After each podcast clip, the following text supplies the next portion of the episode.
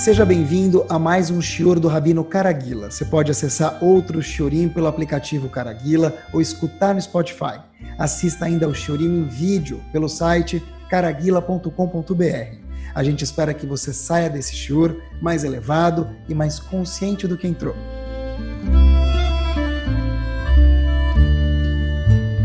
Boa noite. Queria hoje falar com vocês, sempre Bezrat Hashem, com a ajuda de Akadosh Baruch senão nunca nada dá certo.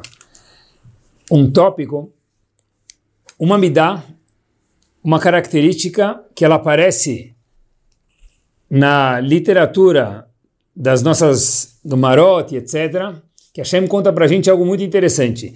Tem uma coisa no mundo que faz com que Hashem não habite com a pessoa. Se a gente quiser que Kadosh Baruch possa morar com as pessoas, Hashem falou, tem uma coisa que é como se fosse um repelente. Com essa única coisa, Hashem fala, olha, isso não consigo morar junto. Todo o resto pode ser ótimo, pode ser menos bom, mas a Kadosh Baruch ainda mora com a pessoa. É sobre essa midá que a gente vai falar hoje, se Deus quiser. Qual que é a midá que é repulsiva a, a Kadosh Baruch na vida da pessoa? E obviamente que se a gente fizer o contrário dessa midá, então ela faz com que a Hashem more junto com a gente. Vamos começar por aqui, enquanto que cada um pensa sobre qual midá a gente se refere. É o seguinte, vamos lá, é o seguinte. A gente sabe que Yosef chega no posto de ser o super-homem do Egito. Yosef depois de muito cavalgar durante sua vida, muitos percalços que ele teve, muitas adversidades, ele virou o super-homem na Casa Branca. Se, se tivesse o Washington da época, Yosef era o grande homem, ele era o ministro da fazenda daquela época.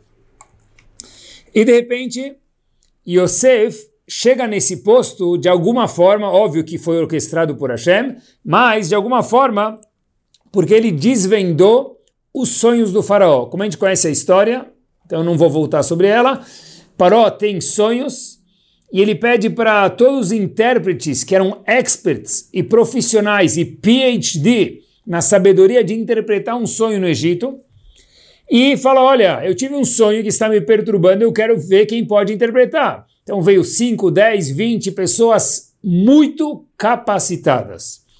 E todas essas pessoas interpretaram, mas como a gente conhece a história, você falou, mais ou menos, não me satisfez a interpretação de nenhum de vocês. Até que, fazendo a história muito curta, veio Yosef e ele interpreta o sonho do faraó. E aí o resto é história que a gente conhece, que isso fez com que Yosef obviamente orquestrado por Hashem mais uma vez, subisse ao posto e daí por diante de virar o ministro da fazenda do Egito, e o Egito, na verdade, era quase a potência mundial daquela época. Agora, a pergunta que tem que nos incomodar é o seguinte: o que que eu tenho, o que que ele tem que eu não tenho? Em outras palavras, é o seguinte: o que que Yosef tinha de mais que nenhum outro intérprete tinha? Como assim? Yosef nem era intérprete de sonhos. Como então ele satisfez a vontade do faraó e deixou o faraó tranquilo e falou: Uau, that's it, é isso mesmo que é a mensagem do sonho. E, em contrapartida, o faraó tinha no Egito inúmeros intérpretes, pessoas qualificadas, estudadas, que sabiam fazer o métier de interpretar um sonho, e nenhum desses satisfez faraó naquele momento. E Paró, que não sabia nada de sonhos, interpretou o sonho de Yosef. E Yosef e Paró aceitou. Qual foi a bola na caçapa, a de mestre que Yosef teve que ninguém mais teve? A resposta é a seguinte. Eu vi uma interpretação faz algum tempo atrás, e eu guardei para usar em algum shiur, e lá vamos nós, é o seguinte. A gente sabe que tem uma das Hassidiot que existe, é chamada Gur ou Ger, tanto faz a mesma coisa, quinto Rebbe de Ger se chamava Rav Israel Alter, mais conhecido pela obra dele chamado Bet Israel. Ele faleceu em 1977. Eu gosto de falar as datas para que a gente saiba quando a gente está falando de personagens, que são personagens próximos da onde a gente está vivendo. Então, quinto Rebbe de Ger, mais conhecido pelo seu nome Bet Israel, diz o seguinte, o que que Yosef tinha de ímpar e por que que Paró aceitou a interpretação de Yosef e de nenhum outro intérprete qualificado ele aceitou? É a seguinte, ele traz um passuco no Teilim, no capítulo 81, o passuco Vav, 6. Diz o passuco o seguinte, Edut Beyosef Samo Betzetol Eretz Mitzrayim. Um, um testemunho que Hashem colocou sobre Yosef quando tirou a gente do Egito. Sefat, termina o passuco dizendo, logo em seguida, Sefat loyadat yeshma. E quando Yosef chegou no Egito, ele não entendia absolutamente nada do dialeto. Está contando um pouquinho sobre Yosef chegando no Egito e a moradia dele lá. Só que diz o Rebbe de Gur o seguinte, olhem que bomba. Qual foi, Edut, qual foi o testemunho que Yosef, Samole Eretz Mitzrayim, que foi, colocou ele no Egito e fez ele virar o big shot do Egito, quer dizer, foi via interpretação do sonho, termina esse Teirim dizendo Sefat loyadati eshma. Quando Yosef escutou Sefat, o idioma, dito por Yosef, Paró escutou, Sefat loyadati. Yosef falou, eu não sei. Aí sim, termina o Pasuk, Eshma. Foi o Paró que escutou. Sefat loyadati, quando Yosef falou, eu não sei. Já explico. Termina o Pasuk no Teilim, Eshma. Foi isso que fez Eshma Lishmoa, Shomea, com que o faraó escutasse, Shomea, o, a interpretação dele. Sefat loyadati, quando Yosef falou, eu não sei, Eshma. Aí sim, Shomea escutou o faraó mais uma vez. O que quer dizer isso, pessoal? Quando faraó chama Yosef para tentar ver se a última atacada ele interpreta o sonho, porque nenhum intérprete me satisfez, dizendo o faraó, qual que é a primeira coisa que Yosef fala para o faraó? Faraó Yosef fala para o faraó o seguinte, olha, faraó, eu não sei interpretar sonhos. O que eu posso fazer é pedir para Hashem me passar a mensagem que ele quis via esse sonho, e conforme o que Hashem me passar, eu vou te interpretar. Ou seja, eu não sei, mas vamos ver o que Hashem me fala, eu posso repassar isso para você, faraó. Pessoal, Link Power. Todos os outros intérpretes, quando chegaram lá para apply para o business, mandaram o currículo deles para ver se recebiam a vaga de intérprete de sonhos de faraó. E seriam impulsionados para cima, como aconteceu com Yosef, que fez ele virar por causa disso, obviamente pela terceira vez. Articulado por Akadosh Baruch fechando parênteses, fez ele virar por causa disso o CEO das finanças do Egito. Todo mundo queria isso. Então cada um chegou com o currículo dele, olha, eu tenho pitch de interpretação de sonhos, eu tenho experiência, eu já interpretei um sonho dessa pessoa, daquela pessoa, eu sou o cara. Porque quando você quer procurar um business, você tem que se projetar bem. Quando você está procurando uma vaga de emprego, você coloca o melhor de si no currículo. Enfeita o currículo da melhor forma possível. Todo mundo chegou com esse currículo maravilhoso. Parou, escutou, deu ouvidos, mas não satisfez. Qual foi o ímpar de Yosef? Diz o Rebbe de Guru o seguinte, Sefat Tishma, que Yosef falou, olha, eu não sei, eu posso tentar o que Hashem me passar, eu repasso para o senhor Faraó. Se o senhor gostar, maravilhoso, se não, retira minhas palavras. Ou seja, Faraó ficou impressionado maiusculamente com uma midá específica de Yosef simplicidade. Sem fanfarra. Sem flores. Sem muitas cores no currículo. Falou: olha, eu não sei. Eu nunca fiz curso de interpretação de sonhos, mas eu tenho um bom casher, uma boa relação com Hashem. Isso eu sei, disse Yosef. O que eu posso te falar é que o que Hashem me falar, eu vou te repassar da forma mais pura do mundo. Mas mais do que isso eu não sei. Sefat lo yadati, ani lo I do not know. Isso fez com que termine o Pasuk Eshma, que para o escutasse Yosef. A simplicidade de Yosef, quando Paró escutou isso e ele falou, uau, você, Yosef, agora me conquistou pela sua simplicidade, diferente de todos outros intérpretes. O que, que ele tem que eu não tenho? Foi a nossa pergunta há poucos minutos atrás, foi o fato que você, Yosef, era mais simples do que os outros. Eu uh, escutei uma vez, aproveitando que o tema de hoje é simplicidade, escutei uma vez uma frase em Yiddish, mas eu vou, óbvio que eu falar em português para vocês, mas olhem que power. Então, uma vez tendo algum tipo de discórdia entre duas pessoas, entre dois irmãos, e o pai falou para um dos irmãos envolvidos o seguinte: escutem a frase, pessoal, e eu já traduzo de imediato, já falo em português falou para um dos filhos: Você é grande o suficiente para se fazer pequeno. Em outras palavras, abra mão e para com a discórdia. Mas olhem a frase que ele falou para o filho: Você é grande o suficiente para se fazer pequeno. O pessoal tem que escrever essa frase em alguma coisa e olhar para ela uma vez por dia. Você é grande o suficiente para se fazer pequeno. Que power! Para uma pessoa se fazer simples como a gente falou de Yosef, ou pequeno, ele precisa ser grande. Porque se fazer grande é para pessoas pequenas. E se fazer pequeno é para pessoas grandes.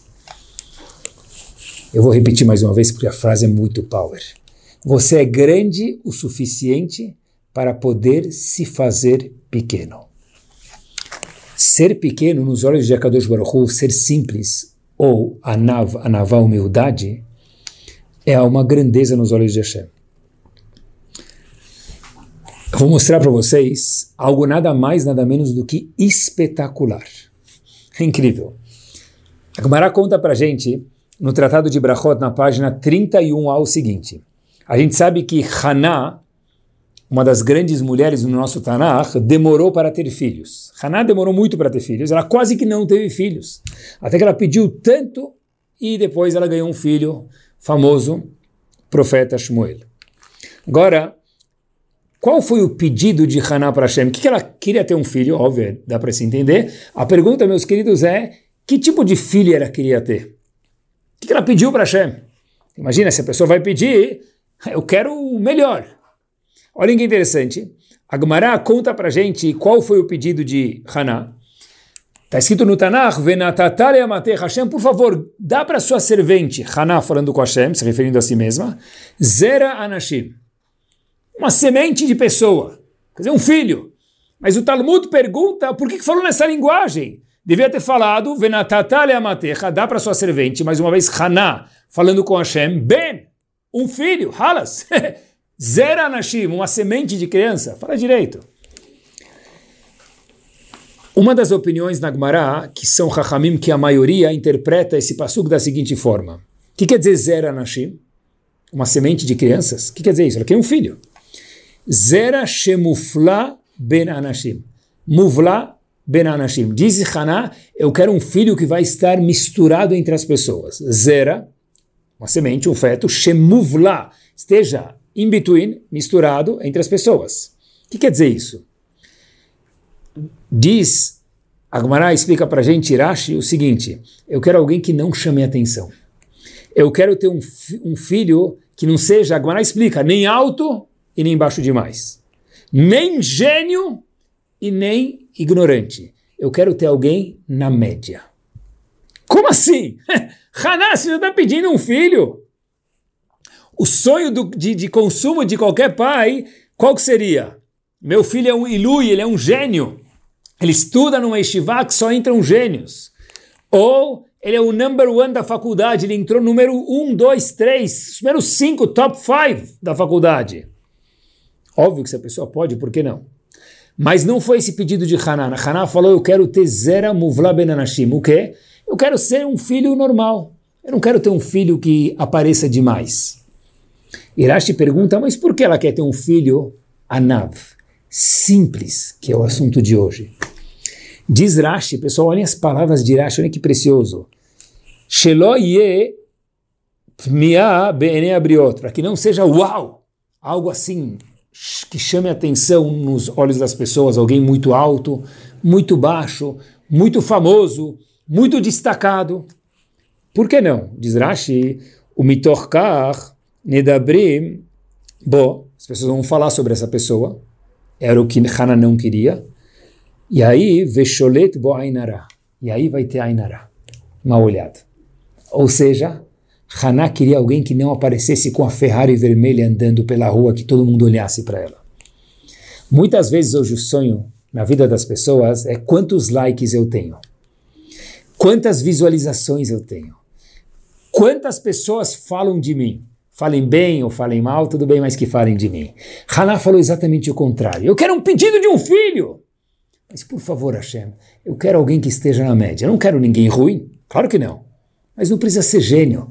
Por que diz Rashi? Porque se ele for uma pessoa muito uau, vai chamar atenção. Quem chama atenção, vão falar sobre ele. E se falarem sobre ele, diz Rashi, tiro e queda, Ainará.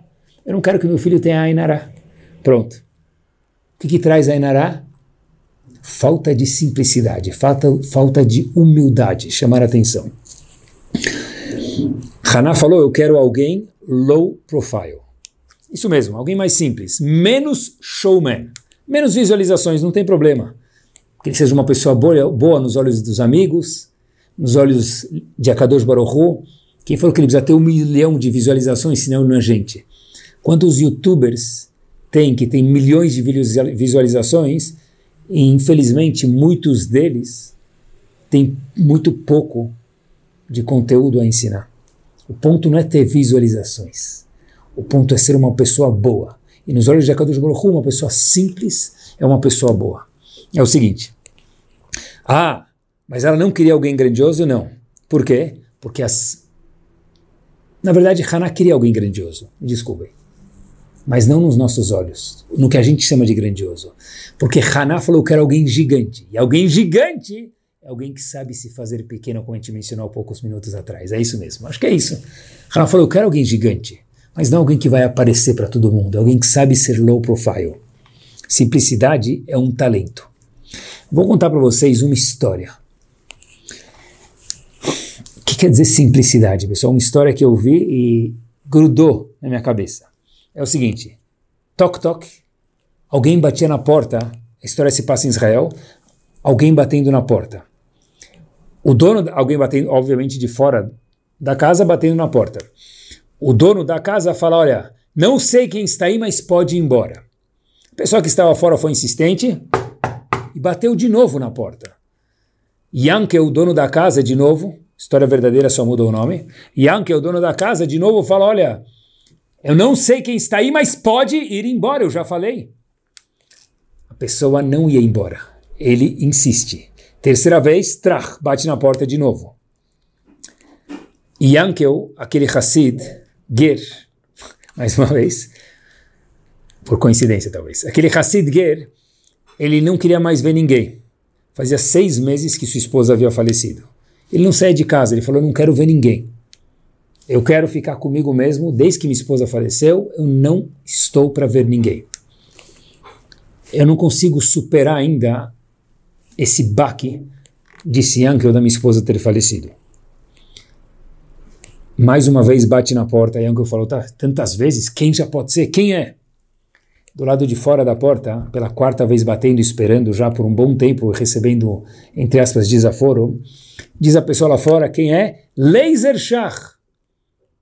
Para quem não conhece, Rosh Vadiponovitz, Rav Shach, Zichron Libraha.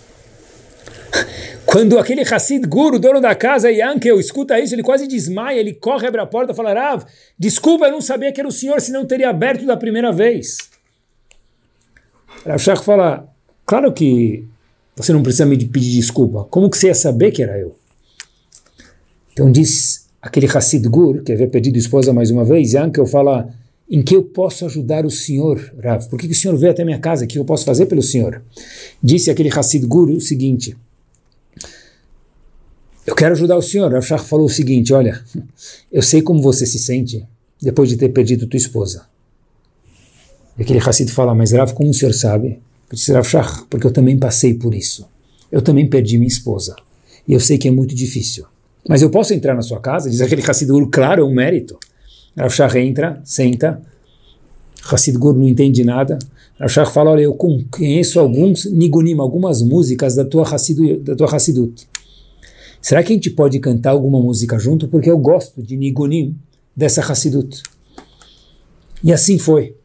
Os dois cantaram juntos, e aquele Hassid se aliviou um pouquinho, e como se não bastasse, Rav olha para aquele Hassid e fala, olha, Shabbat está chegando. Ele disse, Rav minha esposa faleceu. Eu sei fazer um chunt maravilhoso. Posso fazer o chunt na minha casa, mandar aqui na sua casa e eu venho comer com você Shabbat? Yanka falou, de jeito nenhum. Rav Shach falou, por que não? Falou, Rav, o senhor vai vir até mim? De jeito nenhum, eu me viro aqui com comida. Rav Shach falou para ele, você não entendeu. Você está me fazendo um favor. Eu encontrei alguém que passou pela mesma situação que, que eu. Eu me identifico com a pessoa. Você estará me fazendo um favor.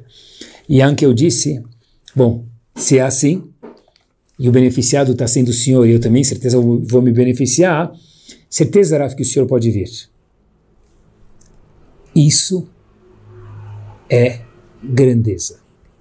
Um Rosh Shiva, o gadolador da geração passada, Rav Shach Rosh Ponovich, o homem que era a cabeça das Yeshivot, que era Yeshivot de quase todas as Yeshivot de Israel, vinham perguntar para ele como se comportar e como conduzir as Yeshivot e questões de todas as cores e sabores, foi bater na porta de uma pessoa que ele mal conhecia, mas passou pelo menos a situação, sentou cantar música com ele e trouxe o chunto para ele para comer Shabbat junto com ele. Não foi um Shabbat, foram alguns Shabbatot isso. Por quê? Óbvio que nessa história aqui tem empatia, mas mais do que empatia o que me chamou a atenção, talvez, não sei se eu posso falar mais, mas tanto quanto, que empatia é maravilhoso, mas tanto quanto é a grandeza. A grandeza de uma pessoa simples. Uma pessoa que é simples, ela, com a grandeza dela, ela se torna pequena, como a gente mencionou. Ela é capaz de bater na porta de alguém, não ser aberto pela primeira, segunda, terceira e quarta vez. Ela é capaz de sentar e cantar um niguno com alguém. Ela é capaz de sentar, carregar uma panela de chunt pelas ruas e ir até a casa da pessoa comer Shabbat. Ah, mas eu sou uma pessoa grande, não, não fit, não combina comigo. Pessoas grandes são aquelas que sabem se fazer pequenas. Todo gigante tem a simplicidade dentro de si. E aquelas pessoas que andam por aí fazendo barulho, esse é o maior sinal do mundo que são pessoas vazias e pequenas. Isso nos leva a colocar os óculos 3D da Shimshon Refael Hirsch e tem um dos episódios mais preciosos na Torá Kodoshá e sem essa explicação é impossível ler um pedaço do Humash. Vou mencionar para vocês o episódio, durante um ou dois minutos e mostra uma pergunta gigante que Rav Hirsch aborda ela de forma magnífica e maravilhosa. Pelo menos maravilhosa, mais do que isso. Moshe Rabbeinu se separa da sua esposa Tzipora. Quando sua irmã Miriam vê isso, ela fala para Aaron, Aaron, um minuto, você é profeta? Diz Aaron, sim. Por que Miriam? Falou, Miriam, eu sou profetisa e você, meu irmão, é profeta. Você está casado? Aaron fala sim. Eu, Miriam, também estou casado e a gente continua no business aqui da profecia. então, uma pergunta. Por que Moshe Rabbeinu, que é nosso irmão também, ele é profeta, e ele se separou de Tzipora? Doesn't make sense. Beleza. Isso foi algum tipo de Lashon que Miriam falou, o resto a gente conhece do Humash. Mas eu tenho uma pergunta para fazer para todos vocês. Uma pergunta que uma vez me assustou e fiquei procurando a resposta. É o seguinte: esse é um dos pedaços mais difíceis da Torá Kudoshá. Miriam fala para Aaron, se eu não me separei do meu marido em você e a gente continua sendo profeta, por que Moshe Rabbeinu teve que separar da sua esposa para receber profecia num certo momento? Pessoal, que tipo de pergunta é essa? No mundo das estivot se fala isso é uma klotzkasha, é uma pergunta vazia. Me permitam aparentemente, óbvio, a gente já vai explicar, tola. Como assim? Moshe Rabbeinu, está escrito sobre ele somente Bechol Betin Emanu, é o homem mais fiel a Hashem. Moshe Rabbeinu viu o tefilim da cabeça de Hashem, o único homem que conseguiu ver as costas de Hashem. É que nem alguém chega no business e fala o seguinte, olha, Tem um gerente lá. Se a gente possa comparar assim só para a gente poder aprender, Miriam e Aaron eram gerentes, como se fosse, obviamente em modo de comparação somente. Miriam e Aaron são gerentes. Aí de repente um gerente vira para outro e fala o seguinte, olha, por que, que a gente tem uma viagem só por ano paga pela empresa, enquanto que o CEO da empresa, ele tem um helicóptero da empresa, carro, regalias e a gente não?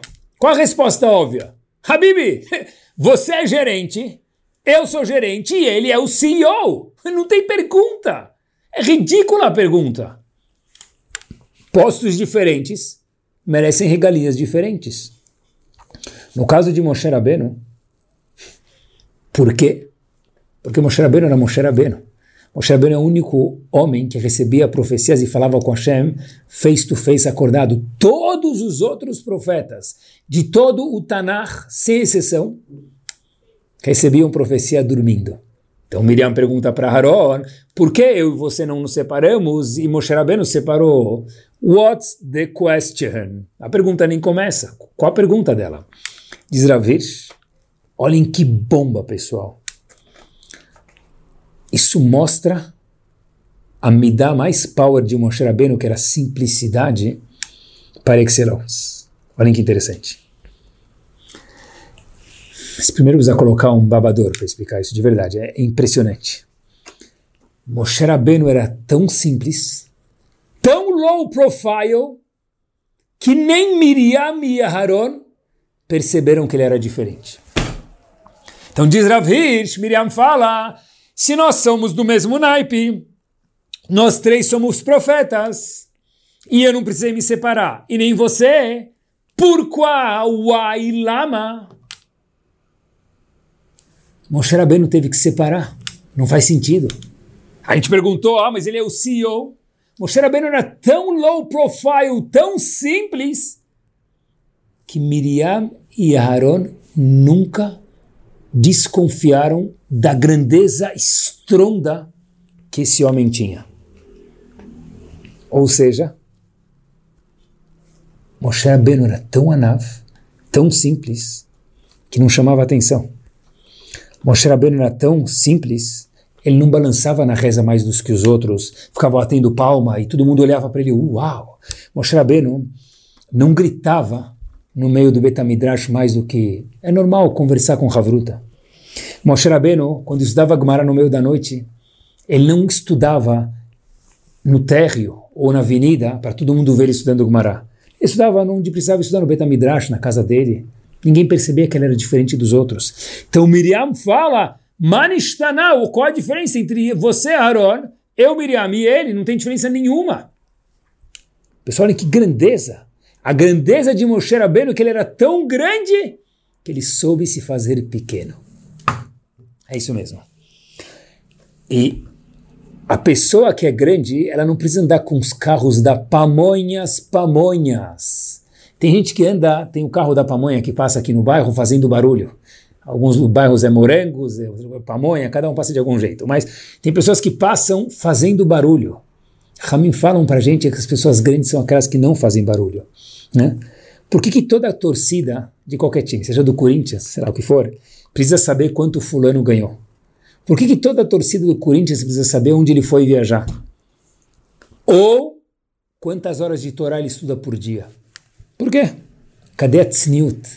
Tzniut, delicadeza, recato, é midá irmã da simplicidade. É a mesma coisa. É a mesma coisa, nem irmã, é, é gêmeo. é irmã gêmea. A gente sabe que tem regras de tzniut de, das mulheres, homens também têm regras, mas mulheres também têm regras, é saia longa, daí por diante. Mas igual que não pode usar, por exemplo, uma saia longa, não pode usar uma saia que não seja longa, ou no tamanho que a Allah permite, que, que requer, mais uma vez, então, passar com uma roupa rouge, que ela vai até o chão, se é que isso é tzniut, roupa rouge não é tzniut. Por quê? Porque ela chama atenção, mas é uma saia, mas se a roupa inteira é rouge, ela é proibida.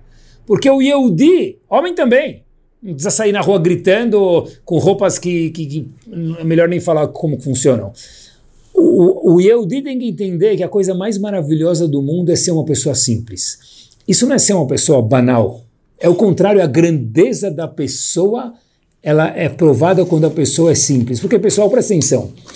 Uma caixinha, Rashi traz esse exemplo no Rumash que sempre me vem à cabeça. Uma caixinha cheia de moedas, por exemplo. Quando a gente balança, não faz barulho. Uma caixinha que tem uma moeda só, ela faz muito barulho. Quem faz barulho? Quem é vazio. Uma vez vi uma coisa interessante. Na terceira Midah de Kinim, terceira, terceira Macá, desculpem, na terceira Macá do Egito, terceira praga que era chamada Kinim, os egípcios mudaram o comportamento deles. Até agora os egípcios começaram a brigar com Hashem. Quem falou que Deus existe?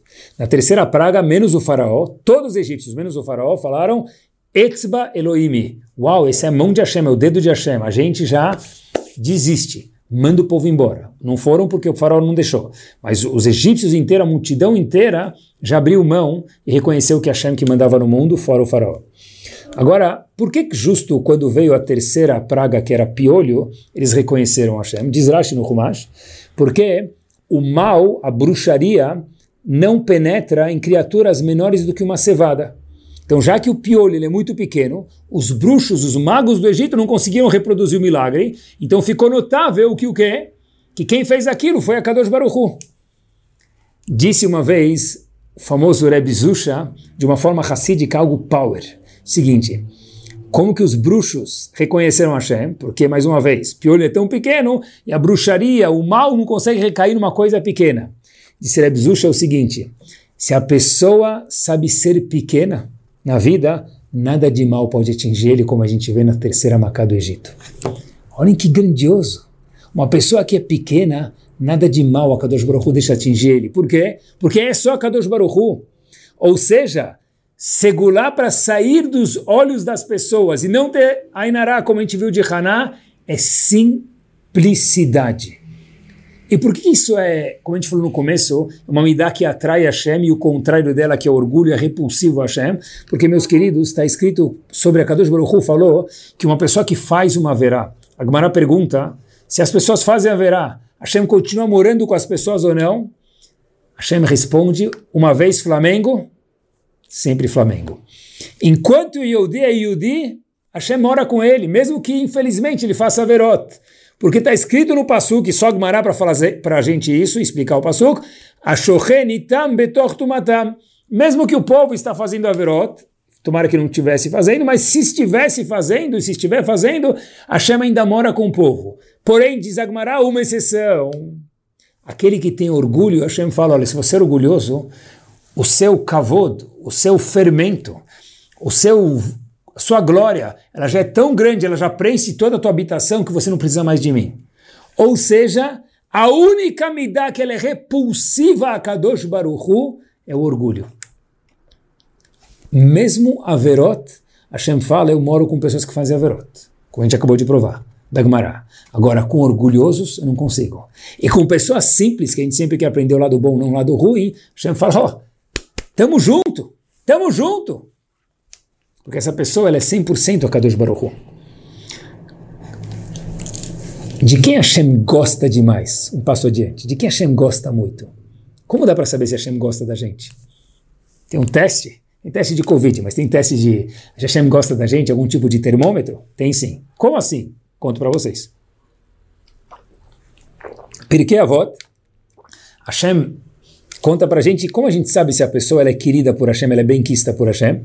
Está escrito em Pirkei Avot, toda aquela pessoa que as pessoas gostam dele, isso é um sinal que Hashem também gosta da pessoa. Repito, todas aquelas pessoas que elas são queridas pelas pessoas que moram em volta dela, isso é um sinal que a Kadosh Baruch Hu também gosta daquela pessoa. Ou seja, esse é o teste se a gente é querido por Hashem ou não.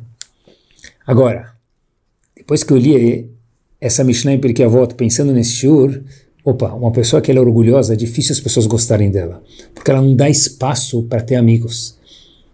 Sempre que alguém fala alguma coisa, ela responde, ou não dá nem tempo de falar, ela nem escuta. Orgulho. Então, essa pessoa, difícil falar que a Hashem gosta dela. Agora, uma pessoa que é simples, uma pessoa que tem amigos, esse é o maior sinal, disse quem? A Kadosh Baruch que Hashem gosta da pessoa. Ou seja, a simplicidade é um atributo para que as pessoas gostem da gente, por conseguinte, Hashem também goste da gente, como está escrito em Benekei Avot. Pessoa que, e é difícil, mas no caminho a gente acaba trabalhando, por isso que a gente vive 120 anos com saúde. A gente está aqui para crescer sempre. Pessoa que ela é simples, ela não. Se ela ganha tal aliá na sinagoga ou outra aliá, tá ótimo. Porque todas as aliot, como a própria palavra já diz, é aliá na Torá. A pessoa está subindo para a Torá. O que, que, muda se ele ganhou tal aliá ou tal aliá? Não muda nada. O importante é que ele subiu na Torá, ele está feliz e não reclama. Ah, mas tal pessoa não interessa se ele te cumprimentou, se sentou. Óbvio que o certo é a gente cumprimentar os outros. Mas se alguém não nos cumprimenta, as pessoas grandes sabem se fazer pequenas.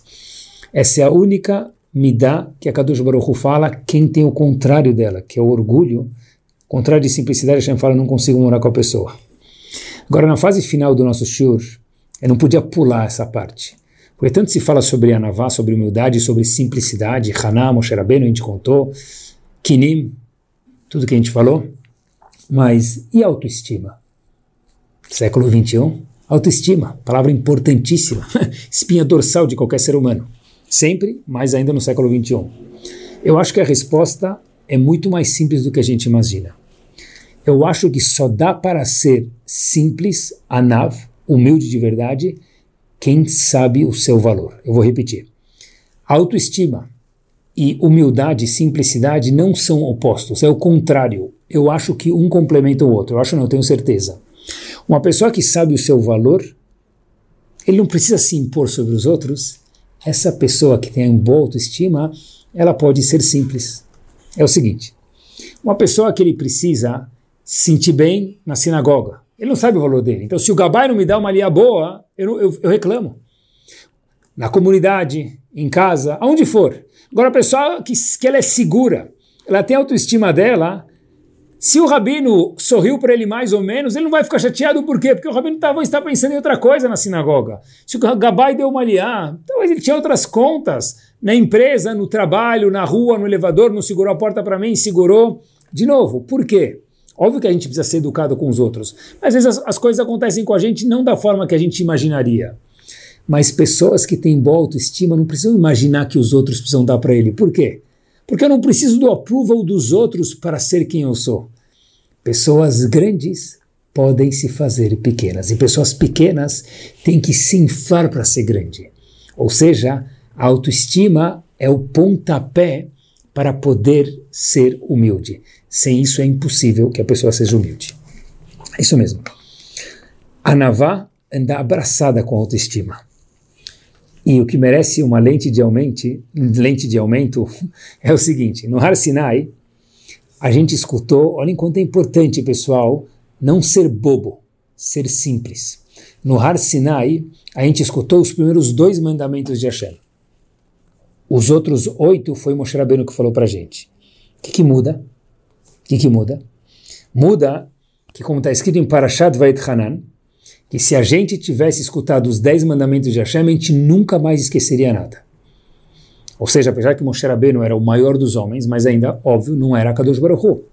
Então, tinha uma diferença grandiosa entre escutar por Hashem ou de Moshe Rabbeinu. O povo escutou os primeiros dois mandamentos de Hashem e falou, para, para, a gente vai morrer. Moshe Rabbeinu falou, tá bom. Então, ele que passou a mensagem de Hashem para a gente dos próximos oito mandamentos. Por que eles não escutaram os próximos oito mandamentos de, de Hashem? Hashem ia falar os dez, esse era o plano. Deve ser que eles conseguiam escutar e suportar a Kedushá, a santidade de Hashem, está escrito que o povo falou o seguinte, leia um passugo da Torá para vocês. Kimi, Sefer Dvarim, Perek 5, passugo 23. Kimi kol basar asher eshma kol Elohim chaim. Quem é capaz de escutar a voz de Akadosh Baruch Hu? A gente não consegue! Já que o povo aqui usou a humildade negativa, falou a gente não é capaz, isso não é humildade, isso é tolice. Então Hashem falou, tá bom, não vou mais. Era para mim dar as dez, só vou dar as primeiras duas e o resto vai via Moshe Rabbeinu. E a diferença de chá de santidade, até num exemplo que eu dei para vocês, o esquecimento não haveria se a Kadosh Baruch Hu tivesse dado para gente, ele próprio. Mas por que, que o povo não recebeu? Porque falou, sou incapaz. Isso não é simplicidade. A pessoa não saber o valor dele, isso não é simplicidade, porque a autoestima, ela caminha junto com a simplicidade. Só alguém que tem autoestima que é capaz de se fazer pequeno. É isso mesmo. Vou contar para vocês só mais uma ideia e termino com uma história. Se a gente for olhar, por que o segundo Betamigdash foi destruído? A gente pode falar muitas coisas, mas a conta para a gente, óbvio que tinha ódio, mas a conta para a gente, historicamente, teve um detalhe que causou a destruição do Betamigdash. O quê? A fala que toda a famosa história de Kamsi Bar Kamsa, o César, mandou um animal para ver se os Yehudim gostavam dele. E o mensageiro desse animal, que estava levando o animal para o Betamigdash, ele machucou o animal. Ele queria prejudicar os Eudim. Então, os Eudim ficaram no impasse. Se a gente recebeu o animal, a gente não pode colocar o animal defeituoso no misber, no altar do Betamigdash. Em contrapartida, então falaram os sábios, vamos matar esse mensageiro que quer prejudicar a gente, que é chamado Bar Kamsa. A Gemara falou, olha, recebeu um animal, não pode, porque tem defeito. Mas matar ele, também não posso matar ele, porque ele machucou o animal, a gente vai matar ele. Então ficaram nesse impasse, todo mundo queria agir. Mas a Gemara conta que Rav Zecharia ben Avkulas, é o nome do sábio da Gemara, e a Gemara conta isso para a gente aprender, fez um erro, que um, teve um final infeliz. Qual foi o final infeliz? Nem vamos receber o Corban e nem vamos matar o mensageiro. O que aconteceu? Final da história, não terminou como Hollywood, o Betamigdash foi destruído. Agora, Gemara conta que a humildade excessiva, ou seja, errada, desse Rav Zechariah ben Avkulas, que nem deixou matar Bar Kamsa, e nem aceitar o Korban que era o certo naquele momento, mesmo que normalmente não pode aceitar um Korban com defeito, naquele momento era um momento de perigo que era para aceitar, ou matava aquele perseguidor que ia matar o povo judeu, que era Bar Kamsa. Então a humildade em excesso matou, destruiu o Betamigdash. Explica o Gaon de Vilna como isso aconteceu. Pessoal, olhem que power. Diz o Vilna o seguinte. Todos os assuntos que envolvem vida ou morte, no Bedin, na corte, tem uma regra. Se começa, o menor começa a falar. E aí depois vai subindo para o maior. Por quê? Porque se a pessoa mais sábia e mais experiente começar a falar a opinião dela, ninguém pode discutir. Se o menor falar alguma coisa, os outros se sentem confortáveis para discutir com ele. Rav Zechariah ben Avkulas, ele era tão humilde, mas humilde a mais do que devia, mais do que é certo, ele se achava pequeno. Todo mundo sabia que ele era grande. No momento que ele falou, não pode nem aceitar o Corban e nem matar Bar Kamsa, todos os outros juízes estiveram de mão atadas. Por quê? Porque ele era a pessoa mais sábia. Se ele der essa opinião, quem vai discutir com ele? Assim explica o Gaon de Vilna. Então a humildade dele em excesso, errada, sim, explicou Agmará para a gente, se a gente não poderia falar, fez com que destruísse o Betamigdash. Por quê? Porque simplicidade é se fazer pequeno e não se fazer menos um, menos dois. A pessoa tem que saber o valor dela. Tem alguns momentos que a pessoa tem que saber, eu sou grande. E aqui é a minha vez de falar. Aqui é a minha vez de impor. Aqui é a minha vez de ser assertivo. Isso faz parte indispensável da humildade que a chama espera da gente.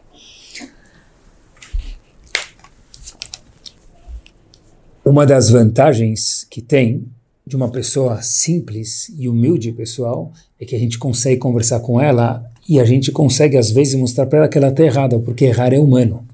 Mas a pessoa que é orgulhosa, ela já não é mais humana, ela é quase um deus. Então ela nunca vai escutar o que a gente chama em português de cabeça dura. Um dos sinais de simplicidade é a pessoa saber escutar e a pessoa às vezes falar, errei, obrigado por me advertir de uma forma óbvia, delicada e um momento recatado, Obrigado, vou mudar minha conduta. Porque qual é o problema de errar? Se errar é humano, e Baruch Hashem nós somos humanos, quer dizer, pelo menos a maioria de nós, a gente se acha humano, então um dos símbolos da humildade é aquela pessoa que percebe, entende e aceita o erro dele. Eu vou terminar com vocês com uma história onde a gente vê a diferença de alguém orgulhoso, me permitam, tapado, e alguém simples, Anav, que só pessoas grandes sabem se fazer pequenas. História verdadeira acontece em outubro de 1995. Um navio da Marinha Americana, a, história se o diálogo acontece entre um navio da Marinha Americana e autoridades canadenses. O que aconteceu? Eles avisam o seguinte: olha, os canadenses avisam a Marinha Americana, favor, alterar, alterar em 15 graus a rota da sua embarcação para evitar a colisão da sua embarcação. Assim falaram as autoridades canadenses para os americanos. Os americanos falam o seguinte: como? Vocês que mudem sua rota. E aí o outro repete, mas você que mude, você que mude, você que mude. E ficou essa troca de informações por rádio. O capitão americano vira para as autoridades canadenses um pouco mais duro e severo e diz o seguinte: olha, nós estamos com uma embarcação grande, a segunda maior embarcação do, do exército dos Estados Unidos. E saibam vocês que nela tem porta-aviões Lincoln. Junto com ela, nós temos três destroyers e navios de apoio. Em outras palavras, autoridades canadenses, nós não vamos mudar o nosso rumo em 15 graus e absolutamente nenhum grau, para ser mais específico, que vocês mudem o seu rumo. De barriga cheia, estufada, grande e feliz, depois desse comentário assustador, o capitão americano olha para a tripulação junto com ele e dá aquele sorriso de glória. Até que ele escuta, e com isso nós terminamos, o último comentário de volta das autoridades canadenses. Dizem autoridades canadenses para aquela embarcação americana o seguinte: Olha, nós estamos mantendo a mensagem para vocês mudarem 15 graus a rota de vocês, alterarem a rota de vocês, porque aqui nós estamos num farol. É um rochedo. Desviem do farol ou vocês naufragarão. Boa noite e câmbio. Aqui vai a mensagem. Às vezes, quando a pessoa é orgulhosa demais, tem que mudar o rumo. Eu não vou mudar porque eu tenho um destroyer, eu tenho. Habibi, aqui não é uma embarcação contra outra, meu querido, aqui é um farol. Aqui a gente está falando de um rochedo. Ou você muda, a gente não tem como mudar. Na vida, tem alguns rochedos à nossa frente. Tem algumas verdades que são não mudam. Pessoa simples é aquela que sabe falar eu sei mudar. A pessoa simples é aquela que sabe cumprimentar todo mundo. A pessoa simples é aquela que sabe segurar a porta para alguém que não segurou para ela. A pessoa grande é aquela pessoa que se faz pequena. Que a gente tenha uma semana grandiosa, gigante, e que a gente possa se sentir muito bem com a nossa autoestima. E quem tem autoestima de verdade sabe ser pequeno. Semana maravilhosa a cada um de nós. Boa noite.